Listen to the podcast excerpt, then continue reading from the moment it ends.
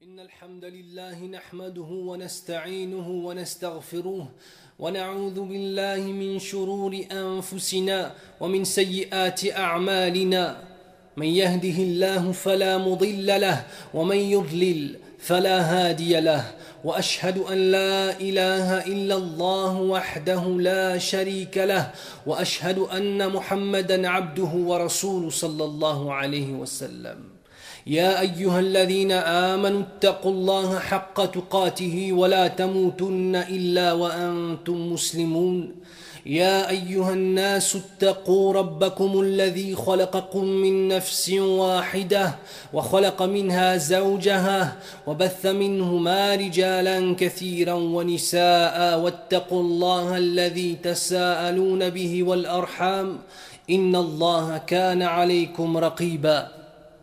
يا أيها الذين آمنوا اتقوا الله وقولوا قولا سديدا يصلح لكم أعمالكم ويغفر لكم ذنوبكم ومن يطع الله ورسوله فقد فاز فوزا عظيما فإن أصدق الحديث كتاب الله وخير الهدي هدي محمد صلى الله عليه وسلم وشر الأمور محدثاتها وكل محدثه بدعه وكل بدعه ضلاله وكل ضلاله في النار ثم اما بعد Après avoir étudié la semaine dernière l'histoire du diable, la'natullahi alayh, et avoir compris les raisons de sa haine farouche envers les fils d'Adam, alayhi salam, nous allons dénoncer aujourd'hui, insha'Allah ta'ala, en ce jour béni du vendredi, quelques-unes des multiples voies qu'emploie le diable afin de semer dans nos cœurs le doute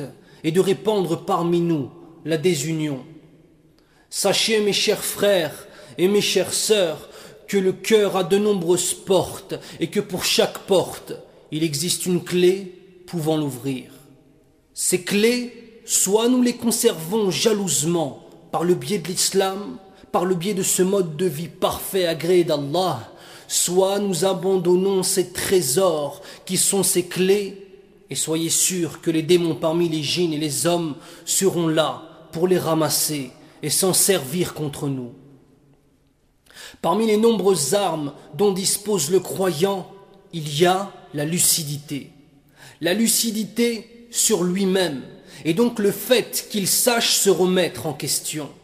Le croyant, lorsqu'il entend le Coran et les paroles de notre prophète bien-aimé sallallahu alayhi wa sallam, cet homme, cette femme comprend ces paroles comme s'adressant directement à lui, comme s'adressant directement à elle. Lorsqu'il va prier le vendredi, il prend la parole de l'imam comme s'adressant directement à lui, avec la ferme intention de changer en lui ce qui ne va pas. Il ne se voit pas au-dessus du conseil et des ordres d'Allah subhanahu wa ta'ala, ni de son prophète sallallahu ni des hommes pieux de la communauté et des savants éclairés. Le croyant accepte sa vie telle qu'elle est et il place sa confiance en Allah et le remercie de ses bienfaits. Il accepte et se contente de la vie que lui a offert Allah subhanahu wa ta'ala, quelle que soit cette vie. Une vie sans désagrément, ya ikhwan, n'existe pas sur cette terre. En effet, elle est réservée aux élus d'Allah qui, après leur mort, accéderont au paradis. Se contenter de ce que l'on a et remercier Allah subhanahu wa ta'ala pour ce bienfait. قال الله سبحانه وتعالى فخذ ما آتيتك وكن من الشاكرين Allah subhanahu wa ta'ala dit dans la signification du verset Prends donc ce que je te donne et sois du nombre des reconnaissants. Regardez, prends donc ce que je te donne et directement sois du nombre des reconnaissants. Alors soyons, ya ikhwan, soit des pauvres qui patientent ou des riches qui savent remercier et qui ne s'égarent pas. La véritable richesse est celle du cœur, une poitrine illuminée par la foi et parée contre les mauvais conseils du diable. Car celui à qui Allah subhanahu wa ta'ala n'aura finalement pas donné les véritables clés du bonheur sur cette terre, il est celui dont la poitrine est fermée à l'islam. Il est celui qu'Allah subhanahu wa ta'ala n'a pas encore guidé dans le véritable bonheur, qui est le seul qui puisse exister sur cette terre, qui est le paradis sur terre que nous offre l'islam et sa pratique avec une véritable compréhension de ce qu'il y a dans nos poitrines, une véritable compréhension de cette vie, de ce monde, de ce mode de vie. Et sachez, mes frères et mes sœurs, mes chers frères et mes chères sœurs, qu'il n'existe pas de médecin pouvant traiter les épreuves, pouvant traiter le doute et le manque de confiance en Allah, cela avec quelques pilules que l'on prendrait pour devenir un homme ou une femme parfaite, équilibré, heureux, pleinement croyant et satisfait du qadar, du destin d'Allah subhanahu wa ta'ala. Par contre, par contre, Allah subhanahu wa ta'ala a donné à la communauté musulmane d'autres types de médecins que l'on appelle les médecins des cœurs, qui soignent nos âmes par la nourriture spirituelle, elle-même étant le trésor le plus cher que peut donner Allah subhanahu wa ta'ala à ses serviteurs. Ces médecins sont les gens du rappel, les gens de science vers qui nous retournons lorsque nous ne savons pas. قال الله سبحانه وتعالى واسألوا أهل الذكر إن كنتم لا تعلمون Allah subhanahu wa ta'ala dit dans la signification du verset et questionnez les gens du rappel lorsque vous ne savez pas. Les médicaments proposés par ces médecins sont l'adoration d'Allah. Les médicaments proposés par ces médecins sont la satisfaction de ce que nous a octroyé Allah subhanahu wa ta'ala et la soumission à son décret. Et enfin, les médicaments proposés par ces médecins qui sont les seuls véritables médecins, ils sont l'espérance de sa miséricorde, le tout doublé de la peur de son châtiment. Et non pas le fait de perdre sa religion en allant consulter des soi-disant devins ceux que l'on appelle des marabouts qui ne sont que des sorciers. Et parmi les portes les plus appréciées du démon, il y a la porte de la raison et de l'intelligence. Subhanallah. Malgré le fait qu'Allah subhanahu wa ta'ala nous incite sans arrêt à réfléchir, à utiliser notre raison, à utiliser notre intelligence afin de comprendre le monde qui nous entoure, qui lui-même n'est qu'une preuve de la création d'Allah, de la puissance d'Allah et de la suprématie de son pouvoir sur nous. Malgré cela, il faut comprendre ce qu'est la raison et ce qu'est l'intelligence. Cette porte si importante dont la pièce qui se trouve derrière se remplit de science ou d'ignorance, de la même façon que le cœur se remplit d'unicité d'Allah, tawhid ou bien de polythéisme, shirk. Et l'ignorance a ses secrets et ses pièges, tout comme la science a les siens. Il y a donc deux catégories qui composent l'ignorance. La première, l'ignorance simple, l'ignorance commune, el jahlul basit, et l'ignorance aggravée, el jahlul murakkab. L'ignorance simple est une part de chacun d'entre nous, car personne ne connaît tout sur tout, c'est impossible. En fonction du domaine, on peut savoir ou ne pas savoir. Et lorsque cet homme-là, cet homme, el-jahil el-basit, est questionné et qu'il ne connaît pas la réponse, il dit Allahu a'lam. Allah subhanahu wa ta'ala est le seul détenteur de la science absolue et est le seul à connaître la réponse. Et lorsqu'il discute, il écoute les gens et ne se prononce dans une affaire que lorsqu'il a tous les éléments de l'affaire. Cet homme-là veut la science, et le diable ne peut utiliser son ignorance contre lui-même en rentrant dans son cœur par cette porte. Cet homme est un ignorant, mais par le fait de savoir dire je ne sais pas, cet homme est préservé des wasawis de shaitan, alayhi. Il est préservé des pièges de shaitan par rapport à l'ignorance. Car mes frères et mes sœurs, sachez une chose, et soyez-en sûrs, toute présence de science implique forcément avant elle la présence de quoi? La présence de l'ignorance. S'il n'y avait pas d'ignorant, il n'y aurait pas de savant. Et tout savant a été un jour dans sa vie un ignorant. Quant au deuxième, celui que l'on a nommé l'ignorant aggravé, celui qui a ce que l'on appelle el jahl el murakkab, il est l'ignorant qui se voit lui-même savant, apte à parler dans tous les domaines qui sont abordés en public et en privé. Cet homme-là ne connaît pas la phrase je ne sais pas et Allah seul sait. Ma adri, wallahu a'lam. Il va même jusqu'à ordonner aux gens le blâmable et à interdire le convenable, car dans sa confusion, le blâmable est le convenable et le convenable est le blâmable.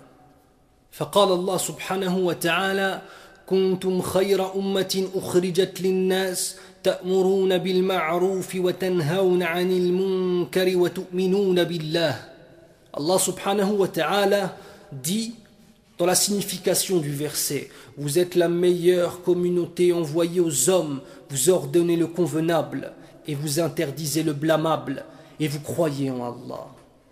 Cet homme-là sème la discorde dans la société en pensant qu'il rassemble sur la vérité. Ou de même, il piétine l'honneur de ses frères, de ses sœurs, plus grave encore, l'honneur de certains du'at, de certains conférenciers, de certains imams, de certains mashaykh, des tullab al-ilm ou même de certains savants, de certains ulama, billah, et sans le savoir, il commet des péchés incommensurables, pensant accomplir par cela même la volonté d'Allah et être le défenseur de la sunna. Au final, il n'est qu'un pantin avec lequel le diable s'amuse. Et n'oubliez pas, Ikhwan, la chair des savants est empoisonnée. وقال النبي صلى الله عليه وسلم حجبت النار بالشهوات وحجبت الجنة بالمكاره Le prophète sallallahu alayhi wa sallam a dit dans la traduction du hadith L'enfer est masqué par les passions et le paradis par les désagréments et les épreuves. Cette situation de vie est une catastrophe indescriptible car cet homme pensant être dans le bien ne demande pas pardon à Allah subhanahu wa ta'ala. بارك الله لي ولكم في القرآن الكريم ونفعني الله وإياكم بما فيه من الآيات والذكر الحكيم أقول قولي هذا وأستغفر الله لي ولكم وهو الغفور الرحيم الله من الشيطان الرجيم بسم الله الرحمن الرحيم والصلاة والسلام على أشرف الأنبياء والمرسلين نبينا محمد وعلى آله وأصحابه أجمعين ثم أما بعد Et enfin, parmi les portes qu'aime emprunter le démon pour nous manipuler, il y a celle du racisme, du nationalisme et enfin du tribalisme. Et trop nombreux sont les musulmans qui disent de leur langue ce qu'il n'y a pas dans leur cœur. Trop nombreux sont les musulmans qui disent de leur langue ce qu'il n'y a pas dans leur cœur. Notamment lorsqu'ils lisent le noble verset disant قال الله سبحانه وتعالى إن أكرمكم عند الله أتقاكم que le plus noble d'entre vous auprès d'Allah est le plus pieux ou lorsqu'il lit sans comprendre et sans appliquer le hadith du prophète sallallahu alayhi wa sallam disant le croyant est à son frère ce que les pierres d'un édifice sont les unes pour les autres. Elles se maintiennent les unes par les autres en disant cela le prophète sallallahu alayhi wa sallam croise à ses doigts. Et malgré les lectures du Coran malgré les lectures des hadiths malgré les lectures des multiples prières et les multiples prières et les umrah et les hajj de certains, certains restent dans les mentalités et dans les comportements qui sont dignes de la période pré-islamique. Ainsi, cet arabe pense qu'il est au-dessus de tous les peuples. Ainsi, ce blanc pense qu'il est au-dessus de tous les peuples. Ainsi, ce berbère pense qu'il est au-dessus de tous les peuples. Ainsi ce noir pense qu'il est au-dessus de tous les peuples. Certains, ya ikhwan, isma'u ila al-kalam al-ajib. Certains vont même jusqu'à ne pas prier derrière quelqu'un qui n'est pas de leur origine. Subhanallah. Aina nahnu? Où sommes-nous arrivés? Jusqu'à quel point sommes-nous arrivés dans le fait d'ouvrir nos cœurs grand ouvert au diable et à ses égarements et à ses pièges, et fermer nos cœurs à la véritable foi et la véritable fraternité entre nous. Et cette haine interraciale qui n'a d'autre fondement que l'ignorance et l'orgueil, el jahl ou al kibr, cette haine, de cette haine naît la discorde entre les musulmans, naît la dissension dans la communauté de Muhammad ibn Abdullah sallallahu alayhi wa. Ainsi, jusque dans les pays non musulmans, où les minorités musulmanes vivent, nous voyons les musulmans presque s'entretuer, se mettre, comme on dit, des bâtons dans les roues les uns aux autres, et au final, servir l'intérêt des non-musulmans, et au final, servir l'intérêt de Shaitan, et au final, être contre les ordres d'Allah subhanahu wa ta'ala. De même, parmi les maladies des cœurs dont se sert le diable contre nous, il y a ce que l'on appelle le nationalisme exacerbé. Que l'on soit clair, tout homme aime sa patrie d'origine. Et c'est normal.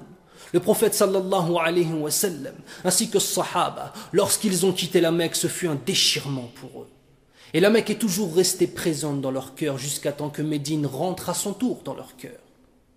Chacun d'entre nous est attaché à sa culture d'origine, à sa langue d'origine, aux gens de la même ethnie. Il n'y a aucun problème tant que cela est un simple amour, une simple manifestation d'un amour, et tant que cela ne devient pas un obstacle à notre foi et un obstacle à l'union des peuples musulmans.